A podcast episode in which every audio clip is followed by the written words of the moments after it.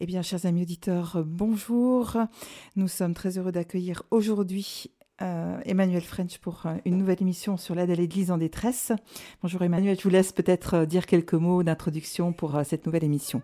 Je vais commencer par une petite citation d'un écrivain indien que j'ai trouvé qui s'appelle Tagore.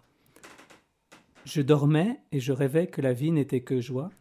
Je m'éveillais et je vis que la vie n'était que service. Je servis et je compris que le service est joie. Voilà, nous entrons dans le carême aujourd'hui. Je vous souhaite à tous et à toutes beaucoup de courage et de joie venue du Seigneur pour entamer ce temps de traversée du désert. Il en faut. Oui, il en faut. Et en même temps, c'est beau qu'il nous soit donné ces armes euh, que sont la prière, le jeûne et le partage c'est finalement le programme de, de l'aide à l'Église en détresse euh, tous les jours et pas seulement euh, au quotidien. voilà, au quotidien.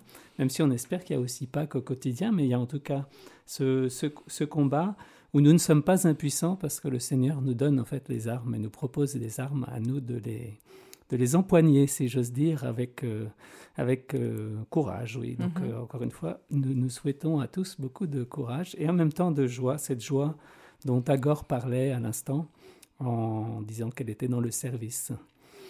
Alors nous allons essayer de traverser le, désert et les ondes en joignant euh, monseigneur Bruno Ateba, qui est l'évêque du diocèse de Marwa Mokolo. Ça se trouve tout au nord du Cameroun, c'est-à-dire à la frontière à la fois avec le Nigeria et le sud du Tchad.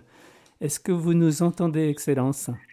Oui, je vous entends. Merveilleux.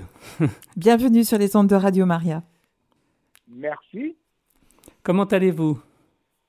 Je vais bien. Bon. Emmanuel. Très bien. Et nous avons bien commencé le carême. J'allais vous demander, on a eu la joie donc de, vous accueillir en Suisse euh, au mois de novembre l'année dernière pour la Semaine en Rouge. On a à la fois la joie de vous avoir parmi nous grâce aux ondes, on y arrive quand même. Eh bien, puisque nous sommes tous en train d'entrer dans le carême, j'avais envie de vous demander, euh, le but de cette émission, c'est de découvrir nos frères dans votre diocèse, euh, vous-même et votre diocèse et tous nos frères chrétiens. et Comment ça se passe le carême dans le nord du Cameroun, dans votre diocèse? Est-ce qu'il y a des, des choses particulières? Dans chaque pays, on vit un petit peu, ou dans chaque culture, on peut vivre le carême d'une manière légèrement différente. Donc, euh, comment c'est chez vous? Alors, euh, dans notre diocèse, euh, qui traverse des moments difficiles, mm-hmm. avec les attaques permanentes de la secte islamique Boko Haram et aussi euh, la présence de, des personnes euh, déplacées internes et les réfugiés nigériens. Nous euh, mettons en exergue pendant ce temps fort les quatre P, à savoir la prière, la pénitence, le partage et surtout le pardon. Et ces quatre P euh, vont nous aider à vivre aussi euh, une proximité avec Dieu, une proximité avec nos frères et sœurs. Et cette année est une année aussi spéciale pour notre diocèse parce que nous célébrons le cinquantenaire.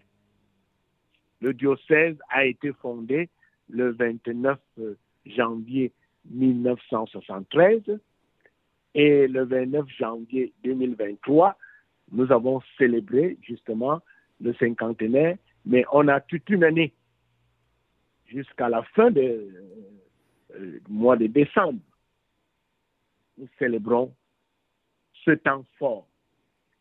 Et euh, en célébrant justement ce cinquantenaire, nous voulons vivre comme nous invite le pape François à, regarder le passé avec reconnaissance, à vivre le présent avec passion et aussi projeter l'avenir avec espérance. Et ce temps fort de l'année liturgique nous invite aussi à vivre à prêcher la paix et la réconciliation. vaste programme et euh, programme d'autant plus à la fois, si j'ose dire, nécessaire et ambitieux, connaissant la situation de votre diocèse. Alors, euh, bien, nos auditeurs euh, ne connaissent sans doute, sauf bien sûr, il y a toujours des Suisses aussi qui voyagent, qui ont pu se rendre au nord du Cameroun. On est toujours surpris quand on va en campagne avec nos invités de trouver des gens qui ont vécu dans les régions d'où viennent nos invités, mais la vaste majorité de nos auditrices et de nos auditeurs ne connaissent pas votre diocèse. Vous avez déjà il y a beaucoup de choses que vous avez dites sur lesquelles on, a envie de, rebondir. Commençons peut-être par la situation euh, sécuritaire. Il y a effectivement des, camps de réfugiés chez vous et pas mal de populations menacées et déplacées. Est-ce que vous pouvez nous, nous, dresser un petit peu la situation, s'il vous plaît? Oui, euh, depuis 2013, euh, notre diocèse traverse euh, des moments difficiles. Alors, c'est un diocèse qui est situé dans la zone soudano-sahélienne. Euh, la région connaît une courte saison de pluie, mais surtout une longue saison sèche, durant laquelle les populations, dont on peut dire les trois quarts, vivent euh, dans la pauvreté et est souvent exposé à la famine et aux, maladies. Avec les changements climatiques, euh, la situation euh, économique est compliquée. Et depuis 2013, il y a ces actions de la secte islamique euh, Boko Haram qui fait en sorte que nous avons beaucoup de, déplacés, des déplacés internes, des Camerounais qui vivent le long de la frontière, euh, qui sont obligés de quitter leur village pour chercher euh, un peu la sécurité à l'intérieur du, diocèse. Nous avons aussi euh, des réfugiés nigériens. Dans mon diocèse, il y a un grand camp, le camp de Minao, où nous avons actuellement 76 euh, plus de 76 000 réfugiés nigériens. Et tenez-vous tranquille avec plus de 50 naissances par mois. Alors, nous remercions aussi euh, les efforts du gouvernement pour euh, protéger ces populations. Mais il y a toujours des attaques, des incursions venant euh, euh, euh, du, du, Nigeria. Ça continue en ce moment même Oui, il y a trois semaines exactement, à la, à la, frontière. Parce que quand ils viennent du Nigeria, ils viennent attaquer les, les, les, villages frontaliers et ils brûlent des maisons et puis ils, arrachent tout. Parce que quand ils ont faim, maintenant, c'est la, la période des récoltes. Ils cherchent de quoi manger. Ils volent le bétail. Donc la, la vie à la frontière est devenue euh, quasi impossible pour les populations locales. Oui, pour les populations locales, malgré que les, les, les, les, militaires sont positionnés, mais vous voyez, on ne peut pas placer euh, les militaires tout au long de la frontière. Mhm et ils savent comment peut-être euh, euh, les contourner. Mhm. Les contourner. Moi, j'ai peut-être une question. Donc, leur motivation, la motivation de Boko Haram, euh, en tout cas là, en ce moment, vous dites c'est pour récolter de la nourriture, mais est-ce qu'il y a d'autres motivations à attaquer ces populations? Alors, au Nigeria, excusez-moi, le travail n'est pas bien fait. Et c'est pour cela que c'est une zone qui est totalement euh, abandonnée. Et ils, viennent toujours au Cameroun, dans notre diocèse, euh, pour euh, venir se ravitailler. Et ils ont des armes et il y a aussi, euh, je dirais, il y a aussi des complexes parmi euh, la, population camerounaise qui, qui indique là où se trouve, on peut dire, le mil, le maïs, puis le, le, le, bétail. Parce que Boko Haram avait enroulé beaucoup de jeunes Camerounais aussi qui sont le long de la frontière. Et c'est la même population, les, mêmes tribus. Mhm. D'accord. Alors, c'est ce qui est un peu plus complexe. Alors, euh, on me pose souvent la question, quelle est la solution? Euh, La solution n'est pas seulement militaire, elle est, elle est, bon, sécuritaire et, aussi économique. Économique, nous n'avons pas euh, d'industrie. Ces jeunes sont au, chômage et ils cherchent de quoi vivre. C'est pour cela qu'il y a aussi beaucoup de bandits parmi eux. Hmm. Voilà. Merci.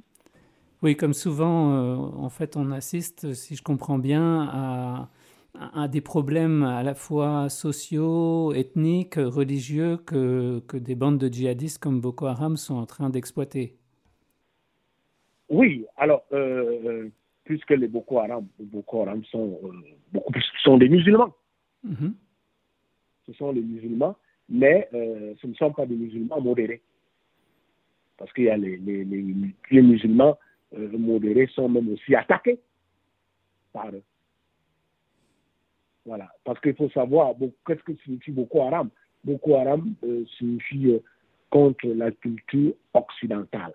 Et qui parle de la culture occidentale, c'est l'éducation. Et puis, plus spécialement, pas d'éducation pour les, les jeunes filles. L'éducation est un péché, en fait. Aram, c'est le, péché. voilà. voilà. Donc, euh, pas, de, pas, pas d'éducation. Et quand on parle de la culture occidentale, c'est l'éducation, c'est le respect de la personne humaine, la dignité humaine et aussi euh, la femme. Et euh, justement, vous, vous, disiez à juste titre que les, musulmans ne peuvent pas être tous identifié à ce que fait Boko Haram, loin de là. Euh, donc, est-ce que vous pouvez un petit peu nous, nous, décrire à nouveau, pour nos auditeurs, la, je dirais la sociologie religieuse de votre diocèse? Comment est-ce que la population se répartit entre les différentes religions et comment est-ce que les religions cohabitent, vivent ensemble depuis, depuis des siècles maintenant, mais spécialement aujourd'hui? Notre diocèse a une c'est une superficie, euh, on va dire 14 000 km carrés, et euh, avec une population de plus de 2, 2 millions et demi euh, d'habitants. Et donc on est presque dans les proportions de, la, de la Suisse romande, pour donner une idée à nos, à nos auditeurs. oui. Alors, on va dire 40% ce sont des musulmans, 35% euh, sont des, chrétiens, catholiques, euh, évangéliques, orthodoxes, voilà, et le reste sont des païens. La païens, c'est dire, c'est-à-dire les religions traditionnelles. Oui. Alors, euh, nous avons, comme je disais tout à l'heure, les adeptes des, religions traditionnelles au niveau des catholiques, euh, des chrétiens, nous avons les, catholiques les évangéliques et orthodoxes. Et bon, la majorité est musulmane. Mais euh, les musulmans euh, nous respectent beaucoup plus à travers nos œuvres. Parce que comme Église catholique, nous sommes engagés dans le social, l'éducation et la santé. Les musulmans, euh, dans notre diocèse, ont tout à main, c'est-à-dire euh, euh, l'économie, le commerce, les transports. Voilà. Et nous prêchons toujours le vivre ensemble, la paix et la réconciliation. Nous rencontrons régulièrement aussi euh, les, les, les, imams. Et nous avons aussi des célébrations interreligieuses. Euh, voilà. Donc il y a, il y a une, une, forme d'institutionnalisation ou d'organisation du, du, dialogue interreligieux, si je comprends bien. Oui, oui. Alors euh, c'est ça qui nous aide. Euh, euh, ces célébrations interreligieuses et ces prières pour euh, éviter des, des, guerres de, de, religion. Mm-hmm. Des guerres de religion. Parce que le, le, danger existerait si on, si on, ne dialogue pas, si on ne se rencontre pas, si on ne se fréquente pas, d'être dans, dans, ce contexte qu'on décrivait tout à l'heure aussi de problèmes sociaux, interethniques, etc., de, de, tomber dans des affrontements possibles, si je comprends bien. C'est un travail de, de longue haleine. Oui, c'est un travail de longue haleine, euh, parce que nous sommes invités à, à, à, vivre ensemble à vivre ensemble. Oui, et puis euh, nous travaillons aussi beaucoup plus euh, la, la, promotion euh, humaine. Nous voulons mettre l'homme debout, et, sans distinction de religion, de secte ou d'ethnie. Oui, parce que l'ensemble du pays en compte plus de 250 ethnies. Oui. Alors, euh, par nos écoles, nos centres de santé, nos services sociaux. Euh, nous, nous travaillons ensemble avec toute la population. Ce qui est important, c'est l'homme, la personne humaine. Absolument. Je, me, je me, permets de, de, de, souligner ce que vous êtes en train de dire, puisque comme nous ici, comme vous le savez, nous en Suisse, nous, en tant qu'aide à l'Église en détresse, nous soutenons des projets chez vous ou ailleurs, et puis nous invitons les personnes à, donner. Et euh, je trouve que c'est important de préciser que, bien sûr, de par notre organisation, et c'est ce qui la rend efficace, nous soutenons euh, l'œuvre de l'Église sur place, c'est-à-dire que nous soutenons un évêque comme vous, nous soutenons des, des congrégations, des ordres religieux, des personnes qui, qui œuvrent sur place. Nous soutenons des chrétiens, mais en soutenant les chrétiens sur place, en fait, on soutient des dispensaires, on soutient des écoles, on soutient des, des, des, des, œuvres ou des actions qui profitent à tous, en fait. On ne fait pas évidemment de, distinction quand il s'agit sur place de, comme vous dites, de promouvoir l'être humain et de mettre l'être humain debout. Donc on, on est, euh, on n'est pas, on est confessionnel, mais au service de l'homme et de tous les hommes. Ah oui, et tout à fait. Et c'est pour cela que je fais un clin d'œil à l'Église en détresse qui, euh, qui nous soutient énormément. Nous soutient énormément. Euh, par exemple, il y a aussi la formation professionnelle des jeunes et des femmes.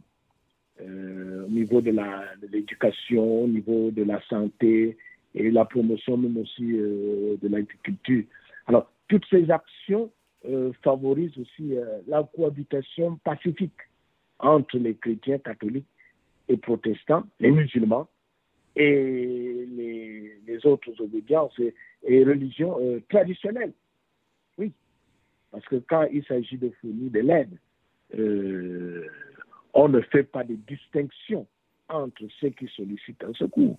C'est un être humain fait à l'image de Dieu qui est devant nous pas un membre d'une communauté religieuse. Non, c'est un être humain. L'homme est au centre. Est-ce que, euh, alors je, sais qu'il y a notamment euh, euh, une œuvre importante qui est celle de l'enseignement, de l'enseignement catholique, mais qui profite à tous. Est-ce que vous pourriez nous en parler un petit peu de ces écoles catholiques dans votre diocèse? Comment ça fonctionne? Comment ça intègre les musulmans et des, différentes, les différentes religions? Oui, alors, dans, nos, dans nos écoles, nous, nous accueillons tout le monde. Parce que il n'y a pas d'avenir sans éducation. Celui qui a l'école a aussi l'avenir. Et pour former l'avenir de notre diocèse, de notre pays, ça passe par l'éducation. C'est pour cela que nous ne faisons pas de distinction. Et dans nos écoles, nous avons, euh, nos écoles et nos collèges, euh, nous avons beaucoup de, musulmans. Et qui suivent aussi les, les, cours de, de, de catéchèse et l'enseignement religieux.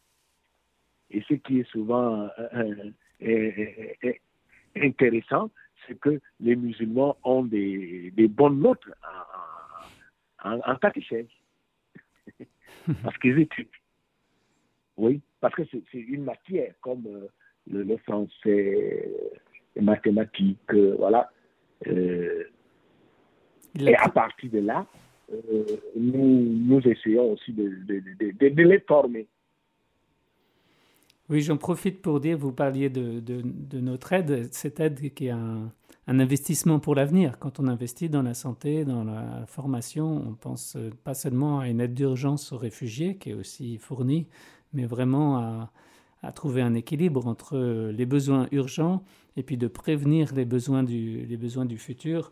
Euh, euh, pour l'information de nos auditeurs, notre aide euh, annuelle, euh, alors je parle de l'ensemble du Cameroun, s'élève à plus de 1,55 million de francs suisses par année.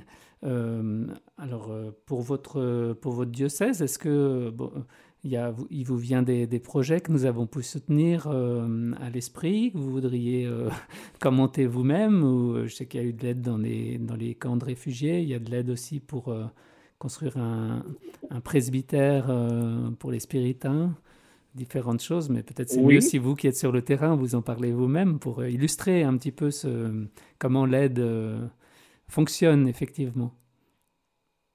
Oui, alors je, encore un coup d'œil, un clin d'œil, pardon, à l'Église en détresse. Merci infiniment pour le soutien, le soutien que je peux dire incommensurable. Merci à nos bienfaiteurs. Oui.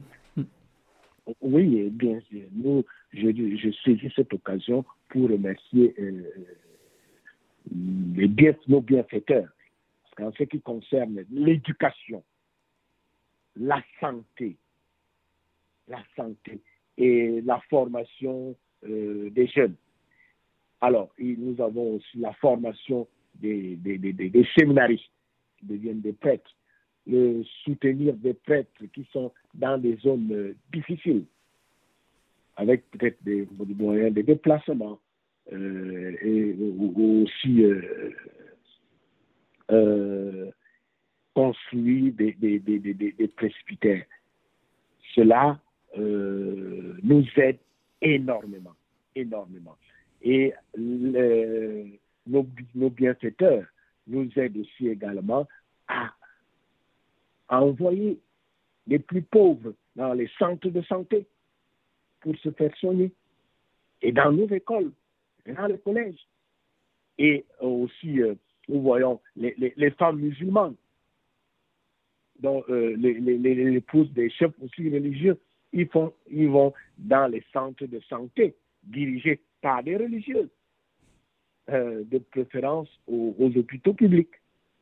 Elles veulent être soignées par des femmes. Oui, de nombreux enfants musulmans, euh, euh, parmi eux les fils et les filles des chefs, fréquentent nos écoles. Tout cela aussi grâce aussi au soutien de, l'Église en, en, détresse. Et dans deux semaines, j'irai justement au, camp des réfugiés pour inaugurer un centre de, de, de formation euh, qui a été financé par les, les, les, les, en détresse parce que nous voulons former, former ces jeunes qui sont dans le centre de telle façon que dans ce temps, temps pour moi, euh, pour qu'ils puissent trouver un peu de l'emploi. Et c'est toujours l'Église en détresse qui nous a soutenus. Merci infiniment.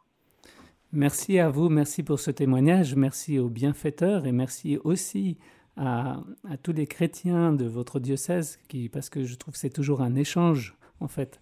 Euh, c'est comme une circulation de, sang dans un corps qui se passe à travers, euh, à travers ce que nous essayons de faire. Euh, à la fin, je ne sais plus qui donne à qui. c'est un partage de, joie et de solidarité que nous essayons de, de, mettre en place et de faire vivre. Je vous propose de faire une, marquer une petite pause musicale pendant que nous, nous méditons sur tout ce que vous venez de dire en même temps. Puis on va écouter Ô croix, croix bienheureuse de la communauté de l'Emmanuel en pensant à tous ceux qui souffrent aussi dans votre pays.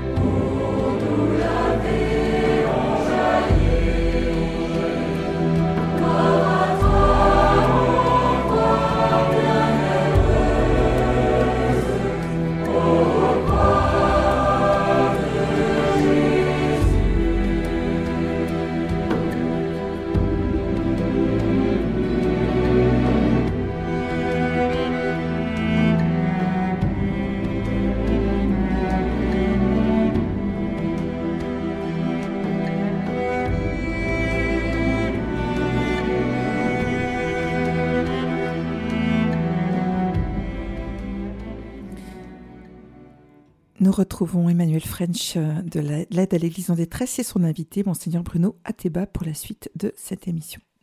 Oui, voilà, nous rejoignons à nouveau Monseigneur Ateba. Je voulais juste euh, le remercier encore pour ce témoignage qu'il vient de nous faire, qui nous permet un petit peu de découvrir son diocèse. C'est le but de cette émission. Euh, si on veut s'aimer comme des frères, il est bon aussi de se connaître et puis d'avoir des, des motivations concrètes de prière donc c'est ce que nous sommes en train d'essayer de, favoriser à travers ces échanges. J'ai envie, monseigneur, d'être un tout petit peu personnel dans mes questions, parce que c'est aussi euh, un honneur de, vous avoir. Et euh, le, le, pape Paul VI avait remarqué que notre époque, ou son époque, était en demande de témoins plus que de maîtres. Mais est-ce qu'il y a un témoin ou un maître qui a particulièrement compté dans votre vie, dans votre parcours euh, spirituel? Oui, euh, je parlerai d'abord euh, de, mes grands-parents, alors qui étaient tellement engagés euh, dans l'Église mm-hmm. en tant qu'enseignants et catéchistes. Je parlerai aussi de mes propres parents, chrétiens engagés, des laïcs engagés pour la vie de la paroisse et euh, tout part de la famille. Et après, euh, il y a d'autres prêtres euh, qui nous ont formés, qui nous ont accompagnés par leur témoignage. Ils nous ont aidés à aimer le Christ, à aimer l'Église, à servir l'homme, surtout dans l'humilité. Et être prêtre, être évêque, pour moi, ce n'est pas un honneur, c'est un service. C'est un service et je continue ce service dans mon diocèse. C'est un, diocèse pauvre, à 80% rural. Et nous, nous j'essaye tous les jours à être proche de, de, de la population. Par exemple, euh, pour cette année euh, euh, jubilaire, nous avons ciblé les couches sociales vulnérables. Voilà, comme tous les malades. Nous avons une célébration avec les malades et les handicapés au mois de, au mois de, décembre. Nous avons rencontré aussi les familles, parce que la famille, c'est la base, le socle de, de, la société. Et puis, euh, nous avons eu une célébration aussi euh, anticipée, comme chaque année, avec euh, les, réfugiés, les déplacés. Et sans oublier nos frères, les, les, détenus, les prisonniers. Les prisonniers. Et euh,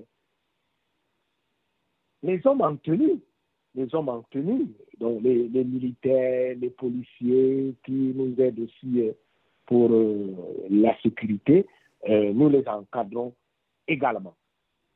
Alors, le 12 février dernier, c'était la célébration avec euh, les malades, tous les malades de nos paroisses. Et le jeudi saint, nous avons une très grande célébration avec euh, les lépreux, le lavement des pieds. Voilà, euh, pour dire justement que tout parle de, la famille, où les parents sont des modèles, et aussi dans les écoles, les séminaires, voilà, là où on est on a, on a toujours des modèles qui nous aident à suivre, à imiter le Christ. Merci beaucoup. En, en, parlant de modèles qui nous invitent à suivre le Christ, combien de, quel est le nombre de prêtres ou d'agents pastoraux dans, dans, votre diocèse pour qu'on ait un peu une idée? Le, le, nombre de prêtres? Oui. Oui, euh, 112 prêtres. 112 prêtres. avec, euh, oui, les, les, les, prêtres diocésains et les, religieux. Tout, euh, oui, tout compris. nous avons aussi, euh, oui, tout compris, oui. Nous avons aussi également beaucoup de, de religieuses. De religieuses. il y a quelques années, avant le phénomène de Boko Haram, on avait beaucoup de religieuses. Il y avait les Italiennes, euh, les Françaises, les Belges. Mais étant donné que le Boko Haram enlevé les Européens, une question de rançon, euh, nous étions obligés euh, de les laisser partir parce que ces religieux vivaient justement avec le peuple de Dieu. Ils vivaient une proximité. Et c'était aussi des personnes ciblées par cette fête Boko Haram. Mais beaucoup ont été aussi remplacés par des, religieuses africaines. De différents pays Oui, de différents pays, surtout le, bon, le Cameroun, le, le, le Congo, euh, Kinshasa, nous avons aussi euh, du, euh, du Burkina Faso, mhm. et beaucoup de Camerounaises. Et vous-même, bien sûr, vous êtes camerounais, mais vous n'êtes pas du tout du nord du Cameroun. À nouveau, j'essaye d'aider de, nos, nos, auditeurs et auditrices à se représenter le pays. Vous venez pas du tout de ce, diocèse, et puis je pense que vous avez grandi dans une ambiance finalement très différente de celle que vous connaissez aujourd'hui, que vous partagez aujourd'hui. Tout à fait, tout à fait. Je suis aussi missionnaire dans mon propre pays, oui. on peut le dire. Parce que euh, je suis originaire du sud, Cameroun, là où nous avons la forêt équatoriale. La forêt équatoriale, nous avons euh, deux saisons sèches et deux saisons de pluie. voilà, le climat est clément. Mais maintenant, je suis à à 1500 kilomètres de mon, de mon, je peux dire, de mon village. Et c'est à l'extrême nord du Cameroun, là où nous avons rien que de la, la savane. Voilà, la savane, le désert. Et le climat qui est aussi rude. Nous avons neuf mois de saison sèche et trois mois de saison de pluie. Alors les conditions climatiques ne sont pas aussi faciles, mais nous sommes là comme euh, missionnaires. Parce que quand je voyais aussi euh, des missionnaires allemands, français, qui quittaient leur pays pour venir nous évangéliser, c'est aussi euh, une question de kénose, de renoncement. Voilà. Et alors, euh, il y a le renoncement, il y a peut-être aussi des joies dans la, la fonction de, de missionnaire. Qu'est-ce que vous qui avez dû apprendre, vous qui avez appris euh, à vivre dans une région tellement différente de votre région d'origine, qu'est-ce que vous aimez dans ce diocèse, dans cette région du Nord? Alors, cette chaleur humaine. Plus que dans le Sud. bon, chaque, chaque région a sa spécificité. Et ici, à, à l'extrême nord du Cameroun, la première des choses, nous avons plusieurs ethnies. Et c'est aussi une richesse. Plusieurs ethnies. Dans mon diocèse, il y a, il y a, plus de 15 ethnies. Voilà. Et c'est une richesse quand on euh, quitte d'une zone à une autre, c'est d'autres euh, mentalités. Alors, euh, et nous vivons effectivement euh, cette, cette fraternité, cette fraternité qu'il faut euh, bâtir, vivre ensemble tous les jours. Ce n'est pas un acquis. C'est pas un acquis. Vivre la fraternité dans la diversité. Dans la diversité, voilà. Et alors, être, être, Unis au Christ, euh, être missionnaire, c'est cela, c'est être appelé uni au Christ. Euh, mais qu'est-ce que ça fait quand même, puisque je crois que c'est votre premier, euh, premier diocèse, bien sûr, qu'est-ce que ça fait d'être appelé par le pape à tout d'un coup quitter ce que vous étiez en train de faire et de devoir venir dans cette région que vous ne connaissiez peut-être pas du tout?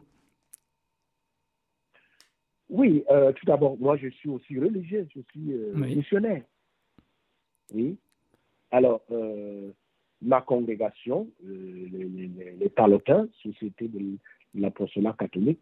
Euh, On salue les Palotins de, de Suisse. Les premiers missionnaires, oui, qui sont les, les, premiers missionnaires qui ont évangélisé le Cameroun, quand le Cameroun était une colonie allemande. Donc, en tant que missionnaire, j'ai fait ma formation au Cameroun, au Rwanda, voilà, la philosophie, et puis la, la, théologie aussi au Cameroun euh, et aussi d'autres études en, Allemagne. Alors, il y a cet esprit missionnaire. Nous sommes euh, formés, nous là. Euh, ça nous permet justement,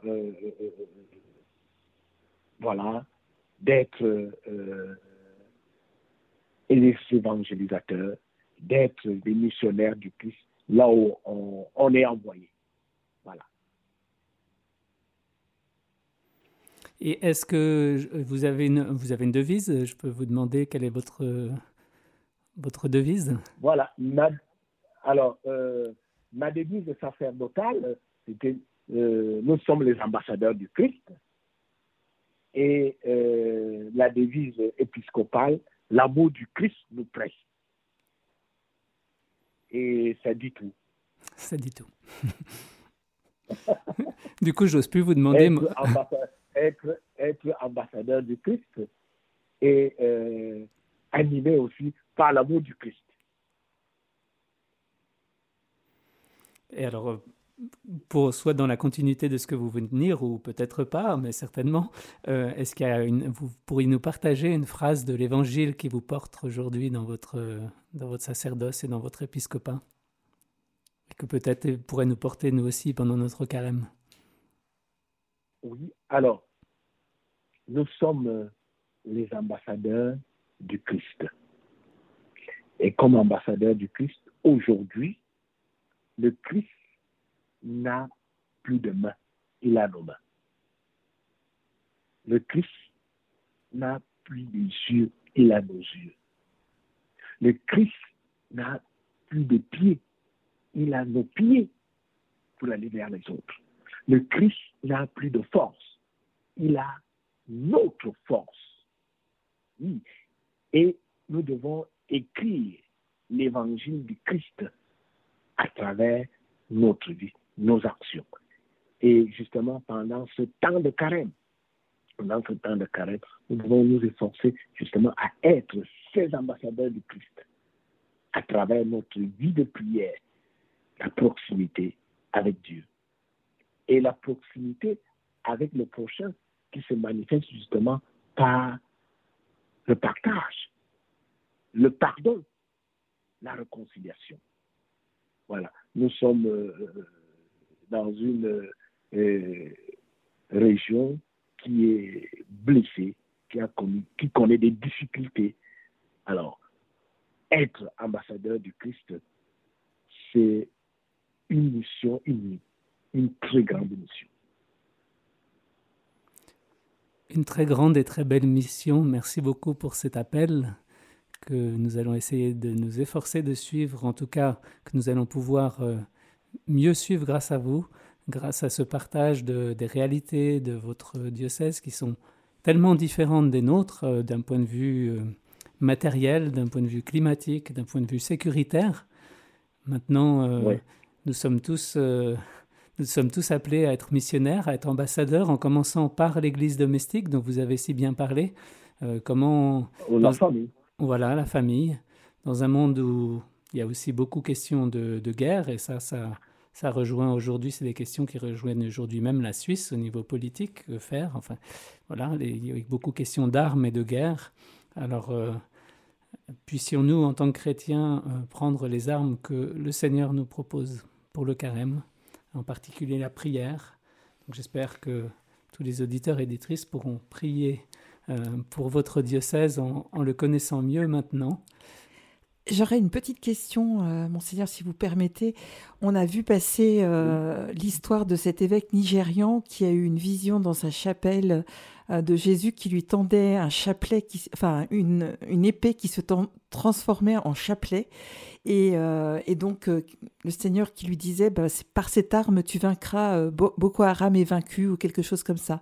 Est-ce que vous avez entendu parler de cette histoire Est-ce que vous avez rencontré cet évêque En tout cas, j'ai lu qu'il dit que Boko Haram a pris moins d'ampleur au Nigeria. Alors bon, je ne sais pas si c'est récent ou pas, mais Qu'est-ce que vous pouvez nous dire par rapport à ça, par rapport à cette euh, force du chapelet et de la prière?